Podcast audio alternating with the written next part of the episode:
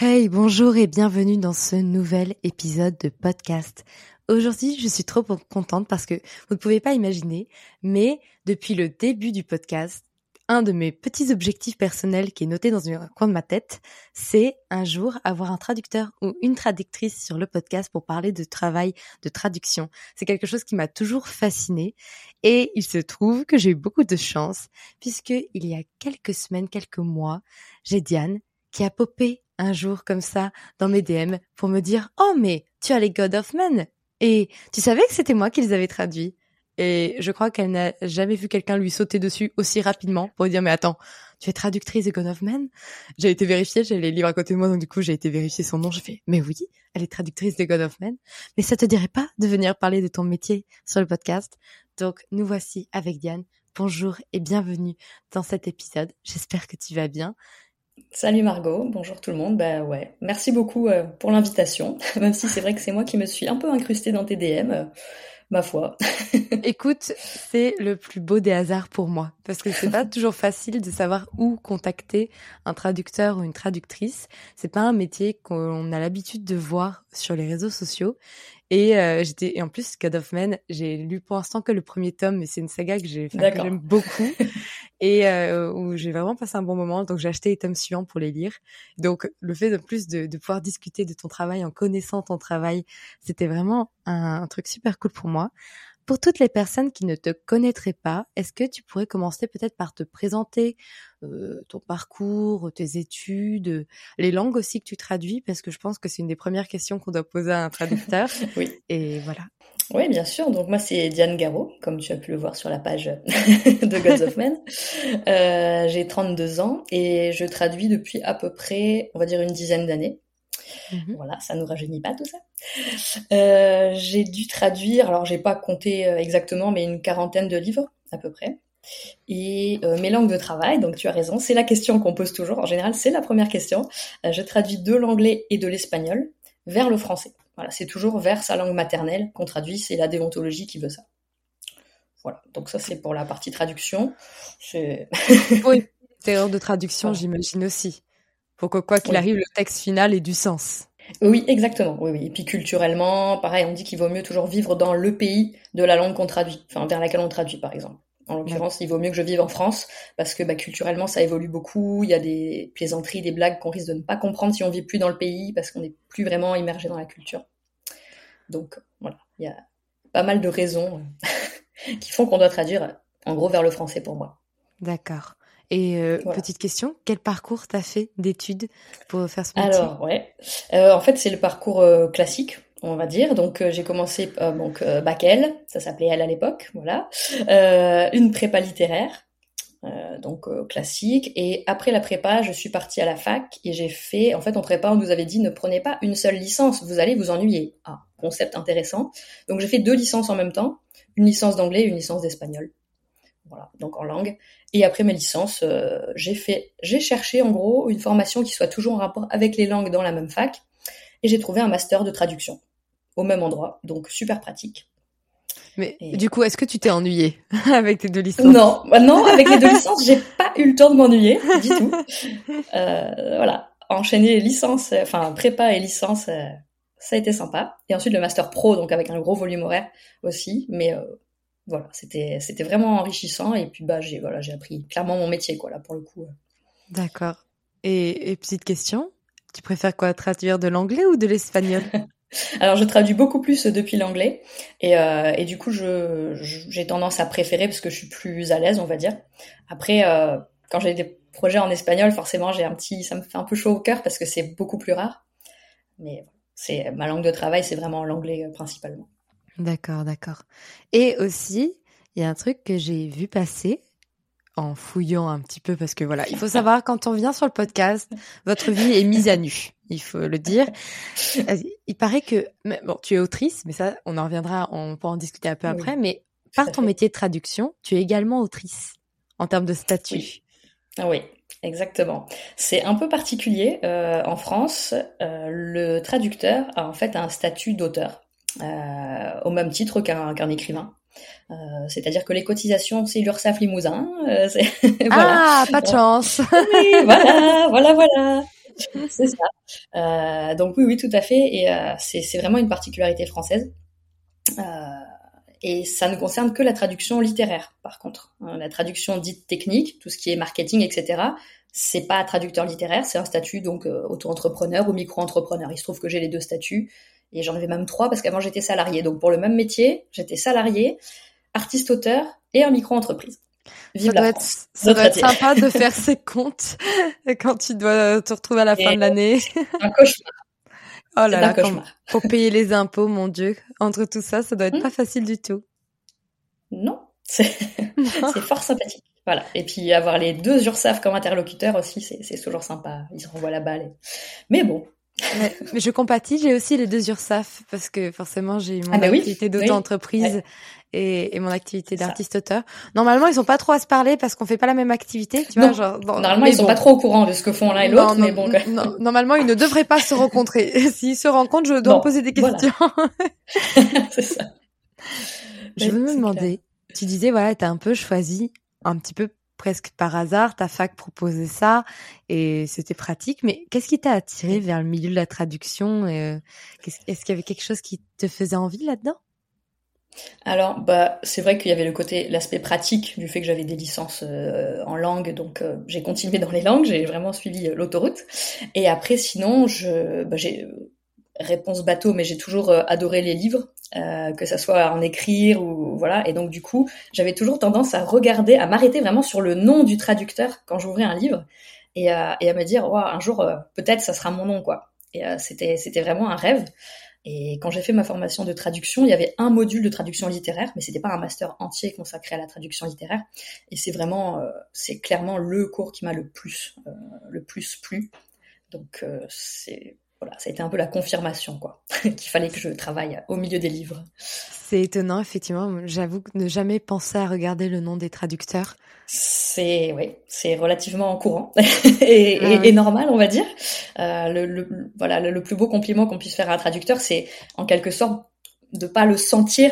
Euh, voilà, on a l'impression que c'est vraiment euh, de lire la plume de l'auteur d'origine.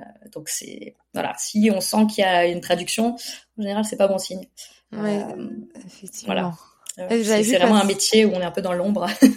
je, veux bien te croire, mais justement, j'avais vu passer euh, quelques polémiques sur des maisons d'édition, comme quoi bah, les traductions étaient mauvaises parce que justement, au-delà du fait que parfois ils laissaient des notes de traduction dans, dans les marges, ce genre de choses, on sentait la traduction et on sentait l'alourdissement du texte et tout. Donc, ça doit pas être facile hein, de pas laisser sa patte.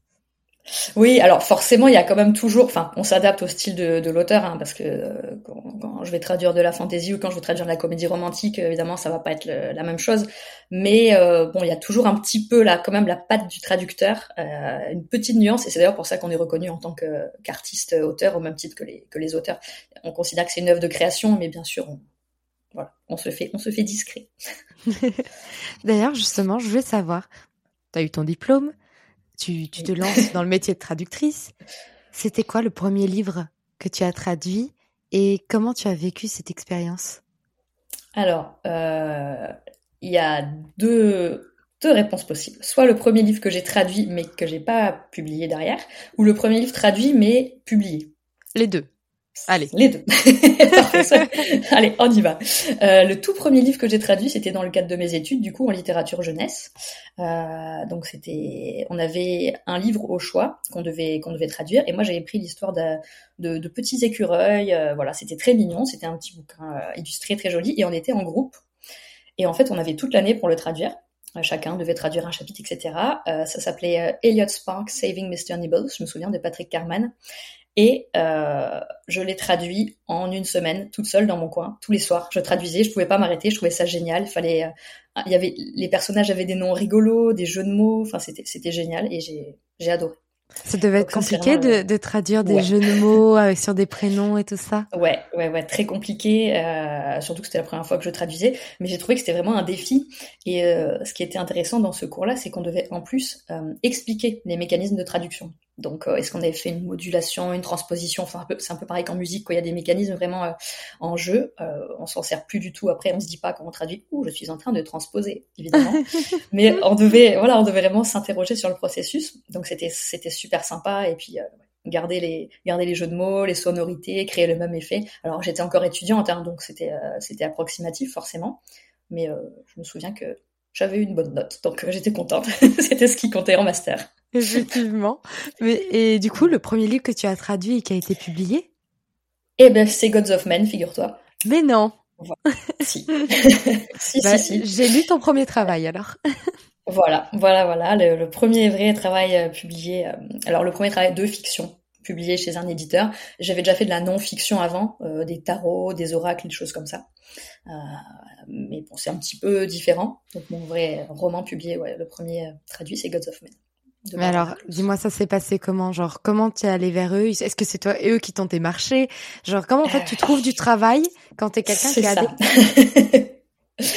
alors, comment on fait? Euh, En l'occurrence, je donc on a on a des plateformes évidemment pour les traducteurs euh, au même titre qu'il y a des sites spécialisés euh, pour les doubleurs, des choses comme ça. On a des plateformes de traduction. Donc la plus connue c'est Prose, P R O Z sur laquelle les traducteurs vont poster leurs offres et puis les gens vont aussi chercher des traducteurs. Et il y avait une, une agence de traduction littéraire, ce qui est très rare, qui euh, cherchait des traducteurs. Donc l'agence, elle est euh, intermédiaire entre l'auteur et le traducteur. Euh, elle cherchait un traducteur. Donc moi, j'ai écrit. J'avais pas d'expérience réelle à ce moment-là, donc je me suis dit bon, c'est mort, on va pas se mentir. Et j'ai postulé pour un projet pour lequel j'ai pas été retenue parce qu'elle avait déjà trouvé quelqu'un, la, directrice de l'agence. Par contre, elle m'a dit j'ai quelque chose d'autre. C'est un livre, c'est, enfin, c'est, ça va être une, une trilogie, c'est de la fantaisie, c'est extrêmement poétique, c'est autour de la magie, de la musique. C'est, je me suis dit bah, je veux bien tester. Et donc elle m'a envoyé, euh, elle m'a envoyé euh, le, le livre. Et là, je me suis dit mon Dieu, j'y arriverai jamais je n'y arriverai jamais. Euh, c'était, ça n'avait rien à voir avec les petits écureuils de, du livre de, de, littérature jeunesse que j'avais traduit. Euh, voilà, enfin, tu, tu l'as vu dans Gods of Man, enfin, c'est un, déjà c'est un pavé. Ensuite, le world building est absolument, euh, enfin, génial, quoi. C'est, c'est, c'est énorme. Il y a des tas de néologismes, des, donc, enfin, je me suis dit, ça va être compliqué. Et en fait, j'ai adoré. Voilà. J'ai adoré. Euh, et ça, et ça, ça a bien matché. Et la, la responsable de la de l'agence m'a dit bah écoute, euh, c'est bon, euh, on continue, on continue avec toi. D'accord. et qu'est-ce que tu as trouvé le plus dur à traduire dans ce premier livre traduit justement? Les justement tous les alors les noms bah, tous les noms propres forcément dans la fantasy, c'est forcément ça va être, euh, euh, ça va pas être euh, voilà, des noms qu'on connaît et qu'on va juste retranscrire en cherchant l'équivalent français bien connu. Donc il faut vraiment chercher, trouver les nuances, se questionner sur l'étymologie des mots. par exemple, elle a, inventé, elle a inventé des plantes aussi qui n'existent pas. Donc tu cherches si la plante existe, tu te dis hm, cette plante n'existe pas. Alors pourquoi elle a appelé cette plante comme ça? Voilà, comprendre la racine du mot, évidemment poser des questions à, à, à l'auteur, en l'occurrence à l'autrice, euh, essayer d'être le plus voilà le plus fidèle euh, dans le rendu euh, en français pour en fait réussir à créer le même effet quoi. C'est surtout ça qui compte. C'est le même effet chez le lecteur qu'on veut créer. Ok, je vois. Et justement, plus, plus difficile, je dirais. Mm. Justement, du coup, est-ce que tu pourrais nous décrire ton processus de traduction? Bon, que tu as fait certainement pour ce roman-là, mais pour tous ceux qui ont suivi. Donc, de la lecture brute du texte à tu livres le texte traduit et c'est ouais. C'est ça. Alors il faut savoir que du coup, comme c'était mon tout premier, euh, enfin le premier roman de, la première fiction que je traduisais, euh, j'ai pas forcément utilisé le même process pour celui-là euh, que pour tous les autres par la suite. Donc celui-là, je l'ai fait de manière, on va dire, j'allais dire artisanale, mais c'est-à-dire que tu reçois le fichier Word, clairement, tu as ton fichier Word sur un écran, à droite, tu ouvres ton petit fichier Word et tu traduis. Voilà. Donc ça, alors il y, a des, y a des gens qui font toujours ça. Hein. Il y a des gens qui font toujours ça, qui ont aussi le dictionnaire énorme là, tu sais le truc que tu as dans tes études posé, voilà à côté. Il y en a même qui ont carrément comme source le livre, le livre papier. Et hop, on y va. Alors c'est une approche qui prend énormément de temps, qui n'est forcément euh, plus nécessairement adaptée au délai euh, des éditeurs ni à la pression qu'on peut avoir euh, de nos jours. Donc c'est ce que j'ai fait la première fois. Tu reçois le fichier, tu lis le texte, tu t'imprègnes du style, de l'univers, et tu traduis. Je ne travaille plus comme ça aujourd'hui. Euh, ce que je fais maintenant, c'est que je lis le texte, Ensuite, je le mets dans un logiciel de traduction. Bon, en l'occurrence, il s'appelle Studio, mais voilà, tous les, traducteurs le connaissent, tout le monde l'utilise. Le logiciel va te segmenter ton, ton fichier, c'est-à-dire qu'en fait, il te le découpe en phrases, tout simplement. Et donc, tu vois le texte source à gauche, le texte cible à droite, donc anglais à gauche, français à droite, et tu remplis chaque segment en face du segment anglais. Voilà, donc c'est vraiment segmenté. Euh, donc tu traduis, tu traduis, tu traduis, tu traduis. Ça alimente les mémoires de traduction. Donc en gros, c'est une base de données de tout ce que tu as traduit. Ce qui est bien pratique quand au chapitre 31, tu as exactement la même phrase qu'au chapitre 12 et qu'il faut surtout pas la traduire différemment. Parce que c'est un flashback, donc il faut absolument que ça soit la même chose. Voilà. Ce que tu n'as pas quand tu traduis dans Word. où tu devras du coup euh, compter sur tes mémoires. Donc tu traduis, tu traduis, euh, et ensuite, à la fin, quand j'ai fini de traduire, euh, donc au bout de plusieurs mois, hein, bien sûr, tu exportes, euh, fichier Word, ce qui permet d'avoir de nouveau un regard différent sur le texte. Je sais bien de, tu sais toujours changer de format, bah, c'est pareil quand tu écris, hein, tu aimes bien imprimer ou au moins mettre sur liseuse ou en PDF pour avoir un nouveau regard dessus. Bah, là, c'est exactement pareil que si j'avais écrit le texte moi-même, puisqu'en l'occurrence, bah, je l'ai écrit hein, moi-même au final. Et euh, voilà, donc je le relis, je fais une sorte de réécriture sur mon premier jet en gros, et ensuite envoie un relecteur tiers. Euh, toujours, il faut pas, il faut pas, voilà. Enfin, c'est, on le sait, le cerveau, il a tendance à plus voir les, erreurs, les coquilles qu'on va pouvoir laisser passer. Donc, toujours un relecteur tiers. Il fait des modifications, je vérifie les modifications, j'implémente les modifications si besoin, et j'envoie à l'auteur la version traduite, ou à la maison d'édition, euh, ou à l'agence. D'accord. tout le processus. Euh. Et tu parles de plusieurs mois pour un roman comme God of Men, qui est quand même une petite pavasse. Ça correspond à combien de mois? Aujourd'hui avec ta méthode de travail, pas avec l'ancienne. Ouais, avec ma nouvelle méthode et avec le et avec l'expérience, parce que disons que ça va ça va plus vite. Euh, à peu près, on va dire trois mois, à peu près. Euh, alors il y a des traducteurs qui traduisent beaucoup plus vite, il y en a qui traduisent beaucoup plus lentement. Donc moi c'est ma moyenne à moi. Avec ok. voilà, trois mois, euh, trois mois pour la traduction. Après ça peut monter à quatre s'il y a beaucoup de d'aller-retour avec le, le relecteur par exemple. Voilà. Mais, ok. Ok, ok. C'est pas mal quand même trois mois, ça va assez vite hein, quand on voit que bah, c'est des romans qui à mon avis font 100, 130 000 mots minimum. Euh. Ouais, ouais, ouais. Il y a, y a, des traducteurs qui font euh, deux livres par an, hein, qui, qui font pas beaucoup plus que deux livres par an, mais euh, il y en a même qui en font un. Mais quand tu... quand tu veux vivre de ton métier, à un moment il faut il faut il faut mettre en place les, les process, il faut y aller Ouais, bah c'est un peu, c'est très similaire à l'écriture de romans euh, dans sa langue natale pour le coup. Mais dis-moi, justement, quand on écrit des romans, on choisit nous-mêmes nos projets, normalement. mais, oui. mais voilà. Mais toi, est-ce que tu choisis les projets sur lesquels tu travailles? Est-ce que tu as des genres ou des thèmes de prédilection? Ou est-ce que tu prends ce qu'on te donne? Alors, euh, j'ai forcément des, des, des préférences. Donc déjà, la, non-fiction, c'est pas ce que je préfère, mais il m'arrive d'en faire. Euh, c'est souvent des éditeurs, dans ce cas-là, qui viennent me, me solliciter et qui m'envoient des projets. Donc dans ce cas-là, c'est moi qui accepte ou non, euh, bon, en fonction hein, du, du, contenu du texte, parce que quand c'est un peu technique, bon, voilà, hein, des fois c'est trop pointu. Euh, quand c'est de la fiction, en fait, je suis plus, euh, enfin, je préfère tout ce qui est euh, science-fiction, fantasy, euh, enfin, fantastique SFFF, quoi. voilà, c'est ce que c'est ce que je lis surtout, c'est ce que je traduis surtout, c'est ce que j'écris surtout. Donc, c'est vraiment mon genre de prédilection. après, c'est, enfin, en tant que lectrice, je vais quand même lire un peu de tous les genres. Et pour la traduction, c'est pareil. Je vais traduire différents types de projets. Et je pense que c'est vraiment une question d'émotion aussi. C'est comme quand t'écris, c'est vraiment, euh, t'as envie d'écrire ça à tel moment. Bah, pour la traduction, ça va être un peu pareil. Si j'ai enchaîné, euh, je sais pas, une année entière où je vais avoir traduit que des livres de fantasy, bah, je vais peut-être avoir envie de faire du, thriller, par exemple, tu vois. Après, pour changer un peu, ça dépend aussi du, mood, quoi. Et donc, euh, j'essaie quand même de pas accepter les projets que dans un genre parce que euh, j'ai pas envie de me lasser et avoir toujours des projets différents, ça permet de, bah, voilà, c'est toujours renouvelé, quoi. C'est Bien sûr.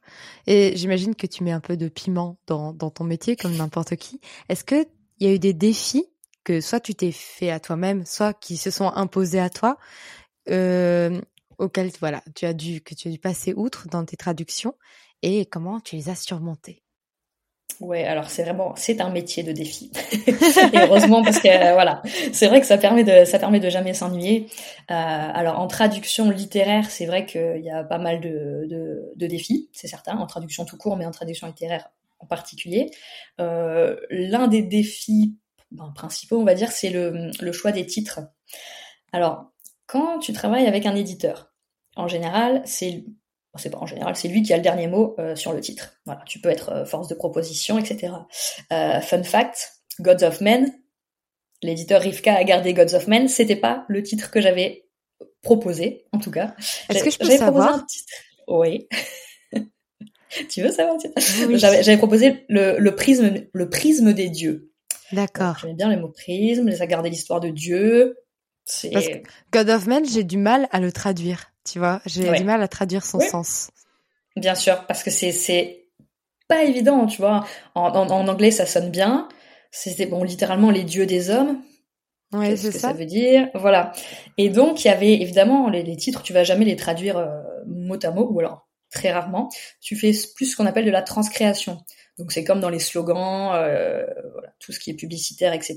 Tu cherches à créer un effet similaire, un impact similaire, mais pas à traduire, enfin, tu vois, le, le sens des mots, en fait. Comme Harry Potter, par exemple. Est-ce que c'est ça qui a beaucoup été fait pour Harry Potter? Ouais, ouais, ouais, ouais. ouais. Qui est, je pense, un des, enfin, un des rares exemples que j'ai en tête où il y a énormément de mots en anglais qui sont extrêmement différents en français. Mm. Oui, mais euh, c'est en fait, si tu veux, le, le, le fait qu'ils aient pas gardé le titre français que j'avais suggéré, bon, c'est on fait beaucoup ça en France. Ils aiment bien garder les titres anglais parce que c'est considéré comme catchy, etc. Euh, bon, il faut s'y faire. C'est le cas avec les éditeurs. Par contre, je travaille beaucoup avec des auteurs auto-édités aussi. Et là, en gros, c'est plus ou moins moi qui ai le dernier mot, euh, parce que les auteurs sont en général euh, anglo-saxons, donc ils ne parlent pas forcément français, souvent ils ne parlent pas français. Et donc les titres, c'est moi qui ai le dernier mot. Donc, il faut pas non plus se foirer, forcément. Mmh. Et un, un, exemple, par exemple, enfin, un exemple, par exemple, tout à fait, c'est une série euh, de Cozy Mystery que je, que je traduis. Euh, L'autrice s'appelle Ashigre Kana. Euh, la série, c'est les, les meurtriers d'Oxford. Et elle a pour particularité d'avoir choisi un jeu de mots, mais vraiment un jeu de mots dans chacun des titres de sa série. Euh, voilà, euh, le tome 1 c'est A Scone to Die For, donc littéralement un, scone, la, petite pâtisserie, euh, à, se damner ou à tomber par terre, ou voilà, à, tomber raide par exemple. Alors évidemment en français c'est pas du tout euh, catchy comme titre, donc tu peux pas garder ça, c'est impossible. Et toute sa série de livres, pour l'instant il y en a 10, il y en aura plus. Il faut trouver un titre catchy, percutant et qui garde les jeux de mots, plus une référence à la pâtisserie, plus une référence au crime dans chaque titre. Voilà. Ça va? Je te sens entendu. Oui. c'est euh, tu vois, c'est quand quand l'autrice m'a dit qu'il fallait euh, qu'il fallait réussir à sortir tout ça dans un titre euh, en plus voilà, qui soit qui soit un peu catchy. Je me suis dit wow. Et du coup, le premier, tu l'as traduit comment le premier titre? Alors le premier, il s'appelle Chou à la crime avec voilà, tu vois, c'est des, c'est, c'est, pour t'en citer quelques-uns, il y a Chou à la crime, euh, Beauté fatale, Beauté fatale, euh, Flagrant délice, Les entremétueurs, enfin voilà, des, des, des choses. Bon, c'est hyper mignon comme titre.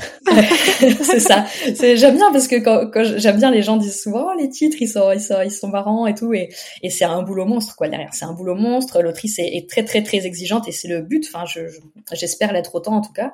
Donc on, on essaie vraiment de travailler ensemble et donc moi je lui fournis pas mal de back translation. Donc je lui retraduis en anglais ce que moi j'ai traduit en français pour essayer d'expliquer euh, si c'est percutant ou pas, comment ça marche, quels jeux de mots sont gardés. Donc ça c'est vraiment un, ça, c'est un gros défi, quoi. C'est vraiment plus mmh. euh, faire de la transcréation que de la traduction, en fait. Et est-ce que justement, tu as déjà fait des choix créatifs au-delà de ces titres euh, que bah, voilà, tu as été obligé de faire dans certaines traductions ou parce que c'était intraduisable? Alors, franchement, euh, le un truc, mais c'est vraiment tout bête, mais un truc qui m'est arrivé, c'est dans un, un, thriller que je traduisais. Euh, euh, il y a eu un petit challenge linguistique, on va dire. C'était pas vraiment culturel, c'était pas euh, réellement créatif. Euh, en anglais, on se pose pas la question du masculin ou du féminin. Voilà, en anglais, il n'y a pas de souci. Hein. Il n'y a, a, pas de genre, il n'y a pas de... Bon, très bien. Donc c'était un thriller. Les Anglais, ils appellent thriller, mais en fait, nous, on appellerait plutôt ça un polar, parce qu'à partir du moment où il y a un crime, une enquête, etc. Bref. Il y avait des chapitres du point de vue du tueur. Sauf que le tueur n'était pas un tueur, mais une tueuse. Et que en anglais, tu n'avais absolument aucun indice qui pouvait laisser entendre ça. Donc jusqu'à la fin du livre, tu peux penser que c'est un, homme ou une femme. Et comme on a l'habitude que ce soit des tueurs et pas des tueuses, eh ben la révélation tombait dans les toutes dernières pages du livre. Et alors là, comment tu fais en français pour éviter qu'avec les pronoms, les ah. adjectifs, les voilà. et ça était un vrai, vrai, vrai défi. Euh, c'est, c'est, ouais, vraiment, c'est un des trucs qui m'a marqué. Ça fait quelques années déjà, mais là, tu te dis, waouh. T'as dû faire en sorte que toutes les phrases ne soient pas genrées. Ouais, exactement. La vache. Exactement. Oui, oui, oui, euh, bon. Surtout quand ça n'a pas été construit pour, tu vois. Si l'auteur y a réfléchi en français justement pour faire en sorte que ce soit pas genré, c'est possible. Mais quand de base la structure de la phrase n'a pas été réfléchie comme ça parce qu'en anglais ça marque pas la différence. C'est ça. En anglais il y a pas du tout de souci, donc euh, hop, c'est l'auteur y allait euh, toc toc toc, tranquille, normal, pas de souci. Et puis toi tu te rends compte que oh, ah, c'est une femme. Comment on fait? Oh, Heureusement que tu les lis au moins une première fois en entier. oui, oui, oui, voilà, oui, oui, voilà. Et tu dis bon, mais euh, bon, c'est, c'est, voilà quoi, vraiment compliqué. Et donc tu fais quoi? Tu fais des, des contournements, t'essaies de, tu sais, tu, tu transformes entre actif et passif les, les, les, les, structures de phrases, tu reformules, tu utilises le langage épicène, enfin tu fais comme tu peux euh, pour que ça soit euh, subtil et que qu'il y ait vraiment la révélation gardée quoi. évidemment, l'auteur n'a à aucun moment euh, penser à signaler qu'il pouvait y avoir un quelconque défi là-dessus, parce que pour lui, il n'y avait pas de défi. quoi. C'est à toi de t'en rendre compte et de, trouver des solutions. C'est vrai, c'est vrai. Mais justement, est-ce que tu en discutes énormément? Parce que là tu parlais de l'autrice des Cozy Mystery avec qui tu as échangé pour les titres. Est-ce que ça t'arrive régulièrement de discuter, de collaborer avec les auteurs lors de la traduction de leurs œuvres? Est-ce que tu as eu des échanges plutôt cool avec un auteur au sujet de la traduction euh, Et euh, comment tu gères les différences d'interprétation de vision artistique entre toi et l'auteur quand il y en a? Ouais, oui, oui. Alors, bonne question. Euh, alors, bon, ça fait plusieurs questions. On va commencer à la première. Euh, Est-ce que tu as eu des échanges cool avec les auteurs? Ouais, ouais, ouais. Alors, ce qui est bien, c'est que, bah, comme je te disais, je, je travaille beaucoup avec des auteurs auto-édités. Donc, forcément, il y a moins de moins d'intermédiaires. C'est-à-dire qu'il n'y a pas du tout d'intermédiaires. Donc, je suis en contact direct avec l'auteur. Et ça, c'est quand même ça c'est quand même génial. euh, du coup, j'ai toujours, toujours, en fait, je crée une, je crée une spreadsheet et je mets toutes mes questions pour euh, pour l'auteur, euh, des propositions de choix terminologiques, des brainstorming, brainstorming sur le titre, etc. On échange aussi par mail, voilà. on se parle sur WhatsApp, tu vois. Enfin bon, c'est, on peut avoir des, on peut avoir vraiment des échanges assez fréquents. Et c'est notamment le cas avec cette autrice H.Y. Euh, et à force en fait de d'échanger, de, de, vraiment de, de, se questionner sur tous ces titres, sur tout ça, on a fini par euh, par bien vraiment bien s'entendre. Et en fait, elle m'a demandé de devenir carrément son assistante. Donc, je gère aussi euh, tous ses réseaux sociaux, tout. Enfin voilà, donc c'est ça a vraiment été une belle, un beau partenariat qu'on a noué. Je, c'est moi qui reçois ses services presse. Enfin voilà, tu verrais, j'ai les piles de livres, euh, j'ai les piles de livres qui s'entassent là. Ouais, ouais, ouais. Donc, donc c'est vraiment on peut vraiment nouer des relations avec des auteurs euh, qu'on ne peut pas vraiment forcément avoir par le biais d'une maison de traduction, enfin d'une agence de traduction ou, ou d'une, euh, d'une euh, voilà d'un éditeur. ça permet d'être assez, ouais, d'être, d'être assez proche de certains auteurs, donc c'est vraiment sympa. Mais est-ce que des fois, tu as dû gérer des auteurs qui avaient une idée, une d'interprétation qui était trop compliquée à traduire et qui, du coup, vous avez été en désaccord? Alors, euh, de réels désaccords, pas vraiment. Euh, c'est souvent au niveau du titre que ça pêche. Encore une fois, le titre c'est tellement important, on le sait. Euh, là, je suis en train, donc je citerai pas le nom parce que c'est pas encore, c'est pas encore fait, mais je suis en train de plancher sur un, un techno techno thriller.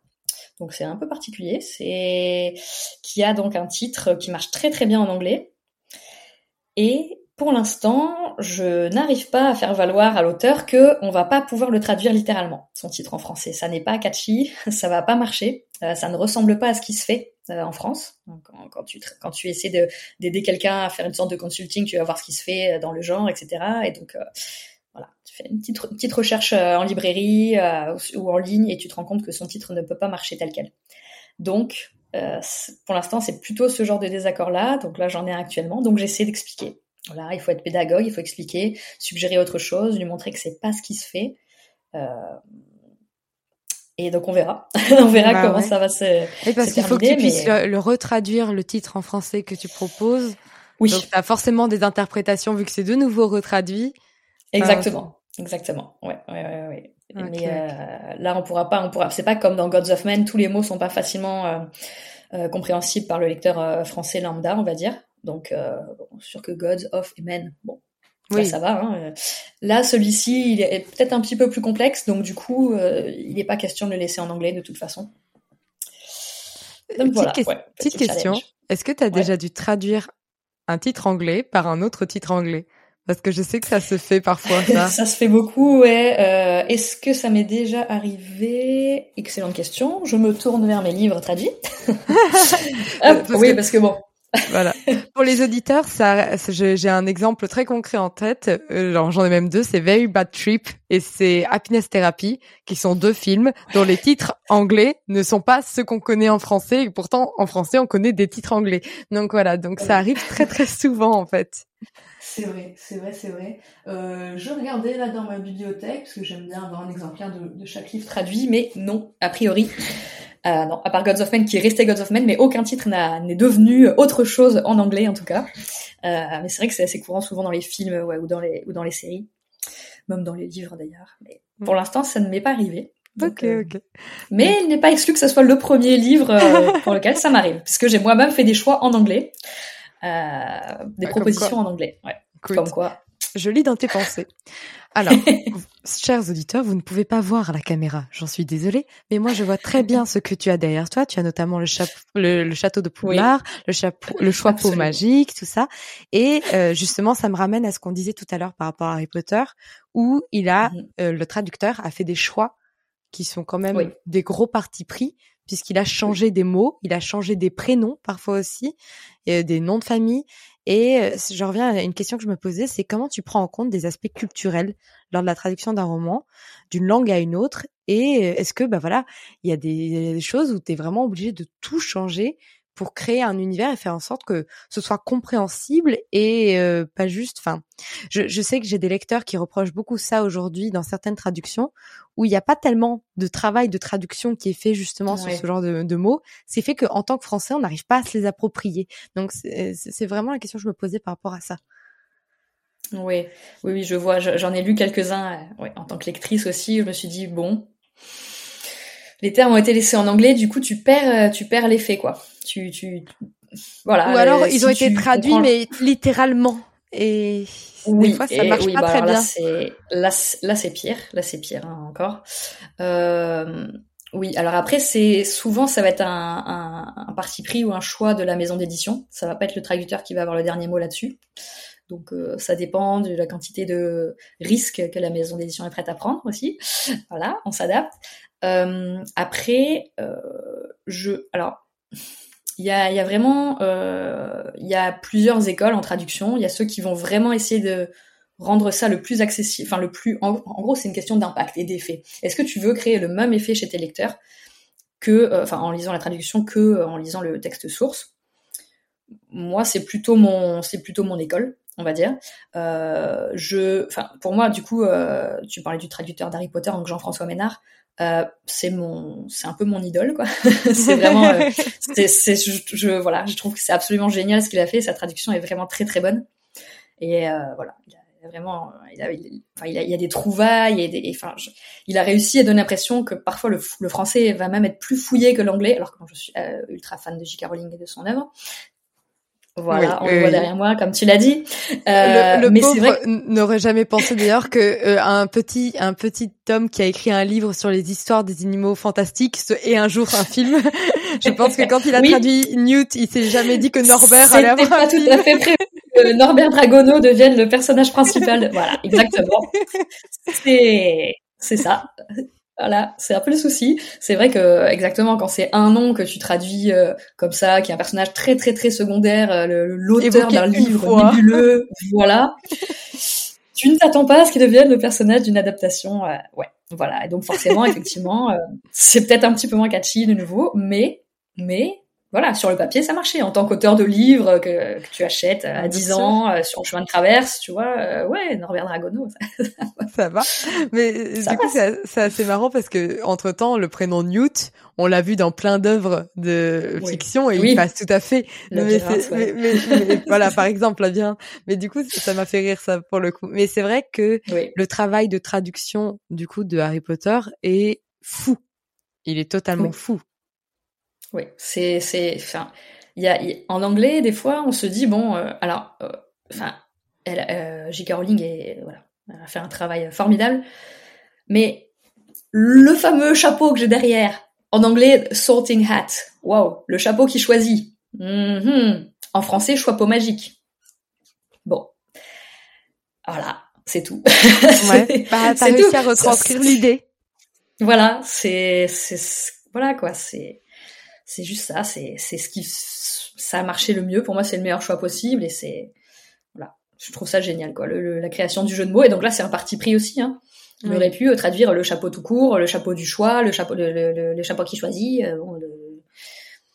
non, le choix magique. Voilà, l'ajout de magique, le choix le fond. Voilà, c'est voilà. C'est mon c'est mon exemple en traduction. bah écoute, euh, je, je peux comprendre parce que c'est vrai qu'il y avait de quoi faire. Écoute, mm. on, on là on parlait du passé puisque bon, Harry Potter ça a 25 ans, donc euh, ça a commencé à mm. être traduit à un moment. Mm. Et j'aimerais me retourner de l'autre côté, c'est-à-dire euh, demain le monde de la traduction et notamment l'arrivée de l'IA qui est de plus en plus performante à traduire ou à faire des choses de toute façon parce que euh, à peu près tous les métiers de création euh, sont euh, sous l'ombre menaçante de l'IA. As-tu observé des changements ou des tendances dans le domaine de la traduction des romans ces dernières années? Et comment tu vois l'avenir de ta profession? Oui, alors c'est c'est une inquiétude qui touche en effet tous les tous les tout le milieu créatif. Euh, c'est fou parce que j'ai pas plus tard que mais vraiment juste avant avant qu'on enregistre ce podcast, j'ai reçu un mail d'une association de traducteurs euh, dont je fais partie et euh, ils viennent de rédiger un manifeste justement pour dénoncer un, tous les risques les risques imminents que court la profession face à l'arrivée de, de l'IA. Donc voilà, la question est plus pertinente que jamais, c'est certain. Euh, qu'est-ce que je peux dire? C'est en, traduction technique, donc euh, c'est ce qu'on oppose à la traduction littéraire, mais bon, traduction technique, ça fait des années déjà que la traduction automatique est là. toutes, toutes, toutes les agences de traduction l'utilisent. les traducteurs ne sont plus vraiment des traducteurs, mais des post-éditeurs. On parle de post-édition. Donc la machine te pond un texte et toi tu, tu, le, tu le corriges en quelque sorte. Bon, si tu le fais pas, tu te tires une balle dans le pied. Tu n'es pas productif, de toute façon, c'est absolument impossible de suivre. Sauf que ça marche très bien pour tout ce qui est codifié, le juridique, le financier, tu vois, des choses comme ça. Maintenant, dans la traduction littéraire, donc traduction de romans, traduction d'édition, c'est un peu comme pour l'écriture. C'est un acte de création aussi. Donc, en gros, euh, l'IA elle est de plus performante, de plus en plus performante, c'est clair. Mais si tu lui demandes de traduire un, livre de A à Z, sans passer derrière, sans passer derrière, ce serait une catastrophe. Euh, c'est une catastrophe. Pourquoi? Bah Parce qu'elle peut pas. Euh, alors, euh, il y a des phrases qui vont être géniales. Il y a des phrases, il faudra absolument pas y toucher. Il y a peut-être même des, des, paragraphes, voire des chapitres. Je vais aller carrément, je vais aller très très loin hein, parce que ça n'arrive pas. Mais l'IA va pas être capable d'assurer une cohérence du début à la fin sur 120 000 mots. Euh, tel tel personnage pour être euh, son nom va être traduit par exemple un moment et 30 euh, chapitres plus loin il va être laissé en anglais par exemple donc il va y avoir des sortes d'incohérences comme ça alors tu peux y remédier hein. tu peux enterrer des glossaires faire un travail en amont encore une fois un travail humain avant tu, nourris la machine mais après tout ce qui est plaisanterie réussir à trouver une plaisanterie équivalente qui va créer le même effet en français, par exemple, ça va pas forcément marcher. En général, ça marche pas. C'est le domaine le plus, plus problématique. Euh, après, qu'est-ce que tout ce qui est culturel, pareil, on en parlait tout à l'heure, les références culturelles, euh, non quoi. Enfin, c'est voilà. Pour l'instant, c'est pas possible parce que la traduction c'est pas du mot à mot quoi, c'est pas trouver un mot équivalent. S'il y avait une nomenclature comme ça, évidemment, là bon bah là on pourrait voilà. on pourrait on pourrait arrêter notre métier, ça serait ça serait fini, mais c'est pas le cas. Il y a pas d'équivalence exacte. C'est pas traduire, c'est pas mettre les mots les uns à la place des autres. Puis les, les langues ne sont pas de la même richesse en termes de vocabulaire. Euh, Bien partout. sûr, bien sûr. Et euh, et puis c'est d'ailleurs. Euh, je viens de terminer Babel de R.F. Kwang. Oh, ça je sais devait si être tu l'as lu. Non, pas encore, mais, Mais- ça a été traduit. Non, est-ce que tu l'as lu en il, est- il- traduction il sort en il sort en novembre en français. Ouais. Donc je l'ai lu en anglais.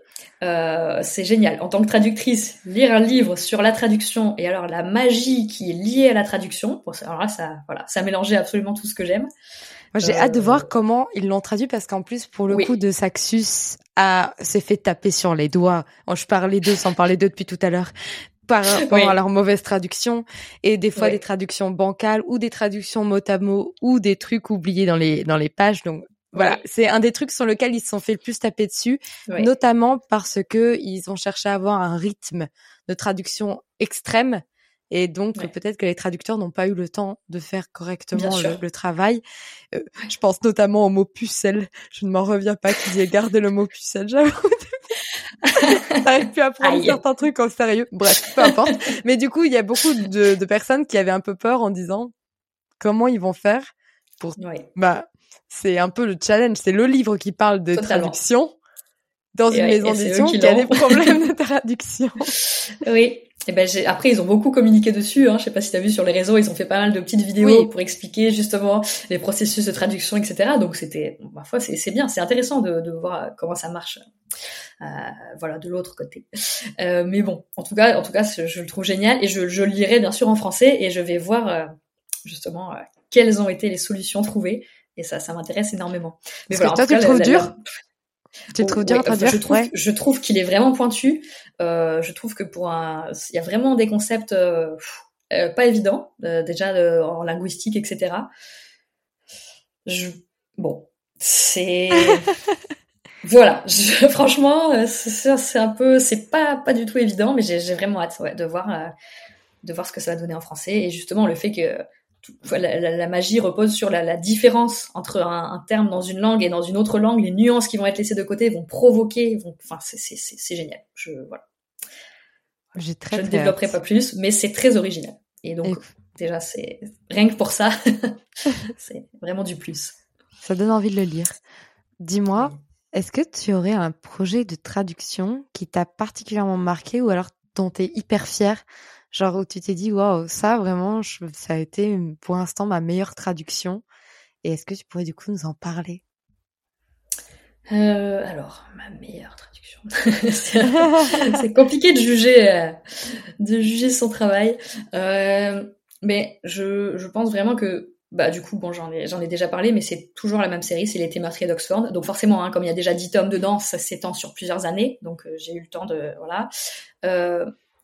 Enfin, j'en ai traduit pas mal des livres maintenant, mais celui-là en particulier, disons que j'en suis fière, pas forcément pour la traduction en soi, mais plutôt pour l'histoire, enfin pour euh, un peu tout ce qu'il y a autour et tout ce qu'il y a eu derrière, euh, parce qu'à la base, euh, Achille Rakanas, c'est une autrice euh, donc auto-éditée, donc qui vend des qui vend des livres sur Amazon, voilà.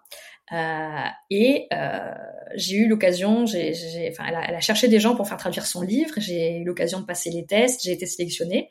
On a, on a vraiment travaillé ensemble, enfin, relation de confiance, c'était génial. Elle a accepté de mettre mon nom sur la première de couverture, ce qui n'arrive jamais, jamais. Donc, sa version à elle, qui est toujours sur Amazon, il y a mon nom en bas de la couverture. Alors, euh, certaines personnes ont pensé que c'était une maison d'édition à, un moment, donc pour euh, montrer qu'on n'a vraiment pas l'habitude, alors qu'il y a des mouvements, hein, euh, translators on the cover, etc., pour euh, vraiment montrer que ben, les traducteurs sont censés avoir leur place, un peu plus, voilà, de manière un peu plus visible. Et, et en fait, au bout de quelques tomes qui sont sortis, eh bien, le livre a été repéré par un éditeur. Donc, euh, c'était, c'était vraiment, c'était, voilà, ça faisait vraiment super plaisir. Et, le, et en plus, l'éditeur m'a contacté moi parce qu'il il l'avait contacté elle d'abord, mais elle parlait pas français. Et donc, ils m'ont contacté moi.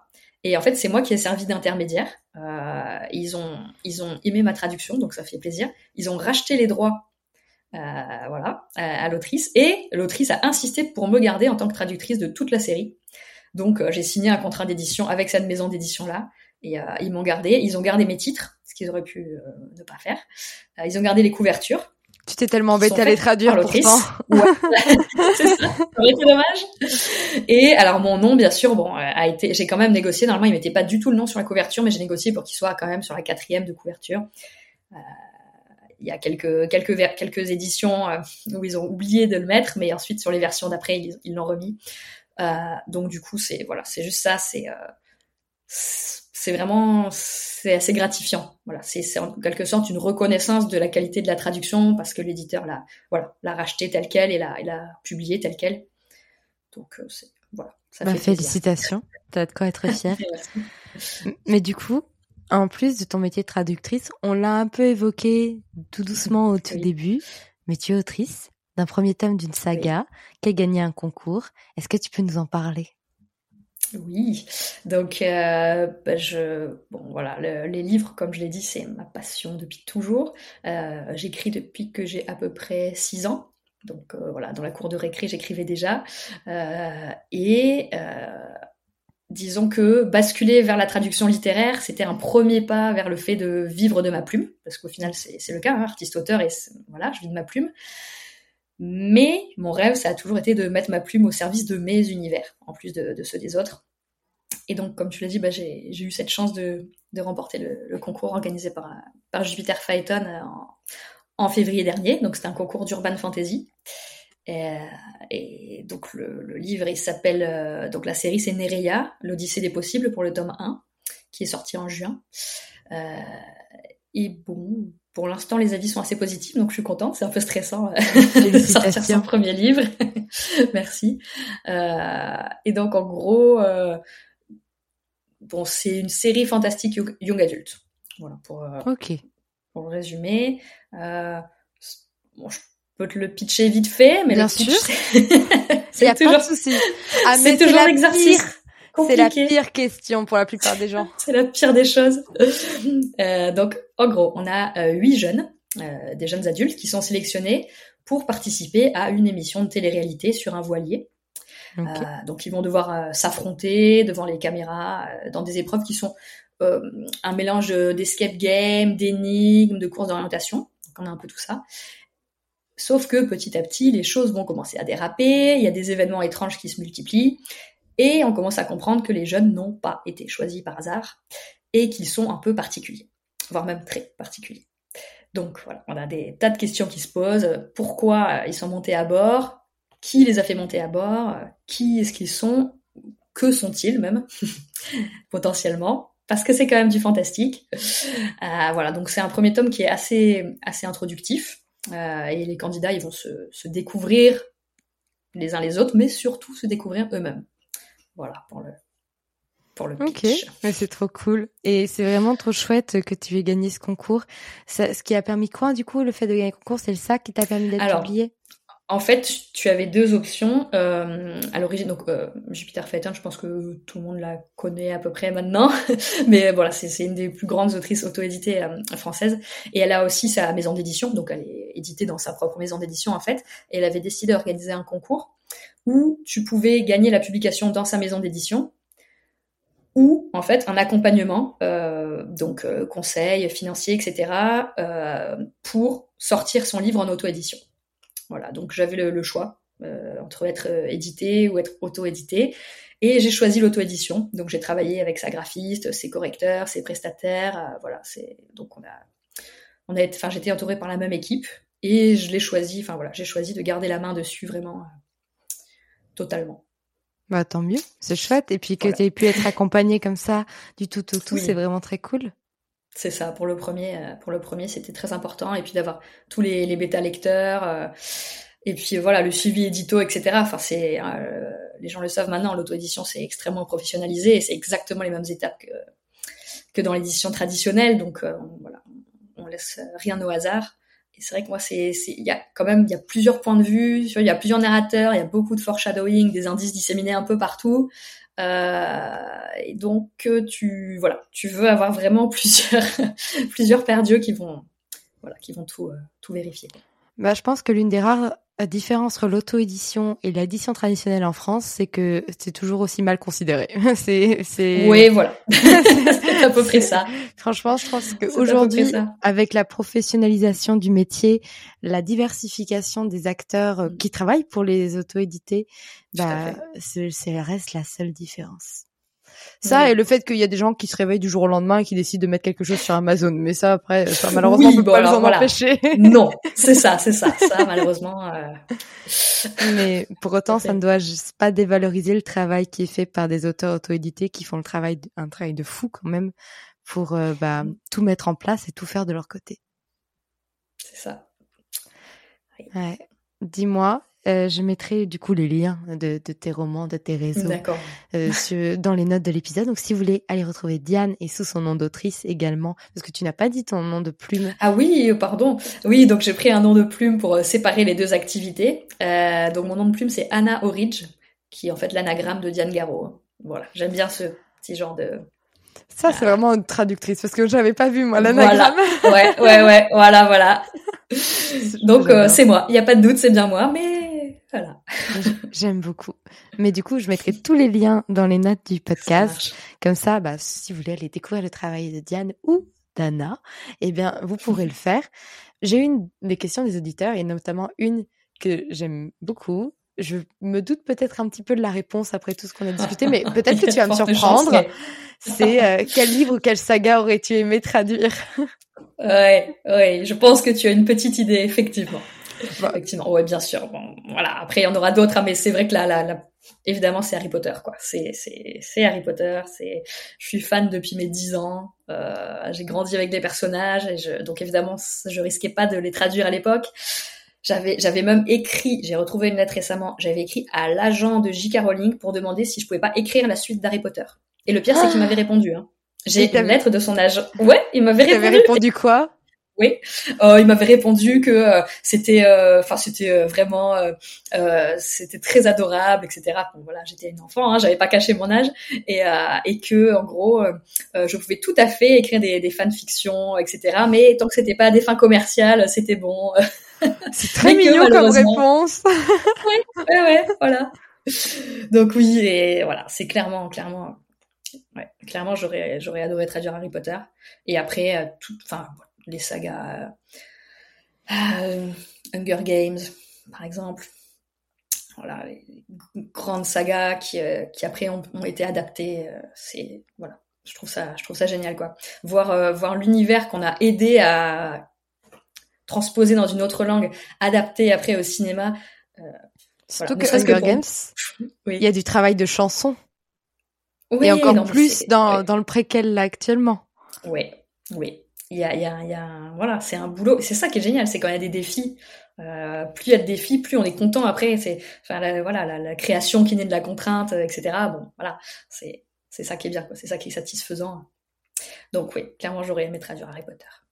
je suis arrivée trop tard. je t'avoue que je m'en suis un peu doutée. Vraiment, vous ne voyez pas son étagère, mais je crois qu'il y a un hôtel Harry Potter derrière elle. C'est à peu près ça. C'est, vraiment ça, oui.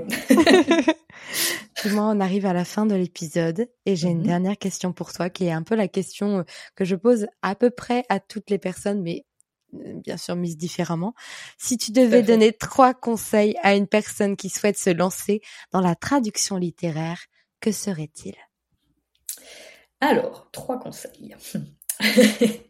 euh, le premier, ça serait peut-être de ne pas euh, écouter les gens euh, qui vont potentiellement nous dire que il euh, n'y a pas de travail dans la traduction littéraire. En gros, c'est trop une niche et qu'on peut pas en, vivre. C'est vraiment un, un, préjugé. Alors, je sais qu'il y a des défis hein, avec l'IA, etc. de nos jours. Le métier évolue, est en évolution permanente, mais vraiment ne pas ne pas croire qu'on voilà, que c'est pas un métier euh, viable. je sais que dans ma formation de master, il y avait carrément des intervenants parce que c'était des intervenants qui nous dissuadaient de, de, de, nous lancer dans la traduction littéraire, euh, qui essayaient de nous décourager en nous disant euh, non non c'est vraiment une niche, c'est pour euh, voilà quoi, c'est pour un, un, petit nombre d'élus euh, et voilà. Alors peut-être qu'ils essayaient de garder le boulot pour eux, c'est un mystère. en tout cas voilà, vu le nombre de parutions en langues étrangères, enfin voilà quoi, il y a, y a du il y a du travail bien sûr. Donc Premier conseil, ne pas, ne pas écouter les gens qui disent qu'il n'y a pas de boulot. C'est pas vrai. Euh, même s'il évolue, il faut juste s'adapter. C'est tout. Deuxième conseil, euh, et là c'est un peu, euh, ça va pas être, ça va pas être un, coup de gueule, mais deuxième conseil, c'est qu'il faut se former, se former à la pratique. il faut étudier. Et voilà, ce qu'il faut savoir, c'est que la traduction, c'est pas une activité réglementée. Donc du jour au lendemain, n'importe qui peut se dire traducteur. Et ça, c'est un peu agaçant quand on a fait euh, quand on a fait cinq ans d'études euh, pour se professionnaliser euh, là-dedans, forcément. Donc il y a des études de traduction, il y en a de plus en plus. Donc clairement, si des gens sont intéressés par ça, formez-vous. Enfin, vraiment, étudiez, étudiez. Euh, ça permet déjà d'être plus à l'aise dans son métier, évidemment, mais ça permet aussi de ne pas tomber euh, dans des pièges euh, du secteur. Et ça serait mon, ça serait le troisième point. En fait, c'est avoir une réelle connaissance du, du secteur.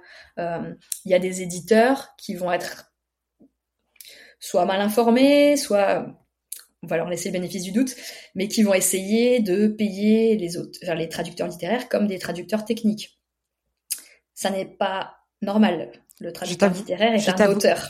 Je t'avoue que je ne connais pas du tout la rémunération des traducteurs. Je t'ai pas posé la question. Ouais. juste pour évoquer un petit point là-dessus? Oui. Alors en fait, il y a, y, a, y a plusieurs euh, écoles encore une fois, mais ce qui se fait normalement, c'est comme un comme un auteur. Donc euh, c'est censé être euh, voilà au feuillet si on fait vieille école.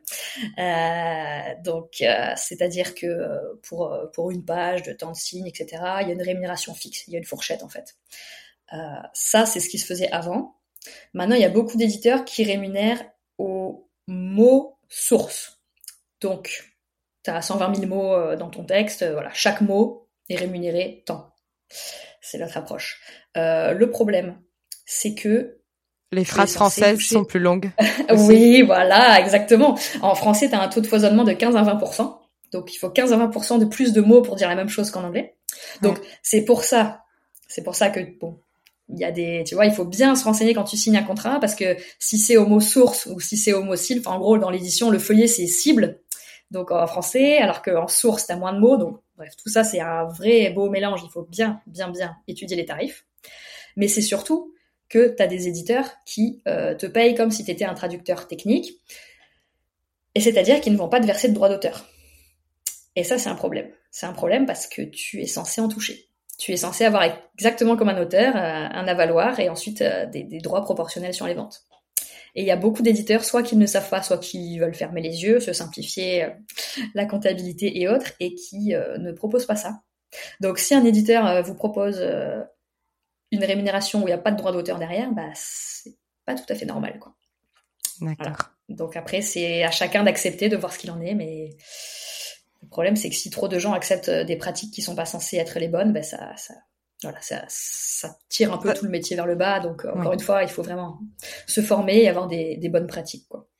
Puis je suis très contente de t'avoir eu du coup sur le podcast parce que je, je, enfin, plus il y aura de, de, traducteurs interviewés sur euh, mon podcast, sur d'autres podcasts aussi, sur sur plein de choses, plus le métier sera connu et peut-être moins il y aura d'oubliés j'allais dire un autre nom, hmm, mais d'oubli. Tout à fait. Voilà.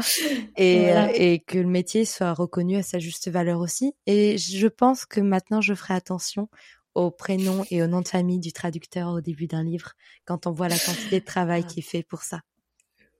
Ah bah c'est une bonne chose, je suis contente. Merci énormément pour ton temps et pour tout ce que tu as transmis aujourd'hui dans ce podcast. J'espère vraiment que ça a plu à nos auditeurs. Moi, j'ai passé un très très bon moment encore une fois. ah bah, tant mieux alors. Et encore une fois, voilà, si vous voulez aller suivre Diane ou alors ses romans donc sur Anna, bah, je vous laisserai tous les liens dans les notes de l'épisode, donc n'hésitez pas à les voir. Encore merci pour tout ça. Merci beaucoup à toi. Et à tous les auditeurs qui nous écoutent, je vous souhaite une très belle semaine. Écrivez bien, prenez soin de vous et à mercredi prochain pour un nouvel épisode. Merci pour votre écoute. Pour soutenir le podcast, n'oubliez pas de vous abonner et n'hésitez pas à laisser une note et un commentaire sur votre plateforme d'écoute préférée. Vous n'imaginez pas combien cela aide le podcast. Retrouvez toutes les actualités du podcast sur le compte Instagram les.mots.raturés et en newsletter. À très bientôt pour un nouvel épisode.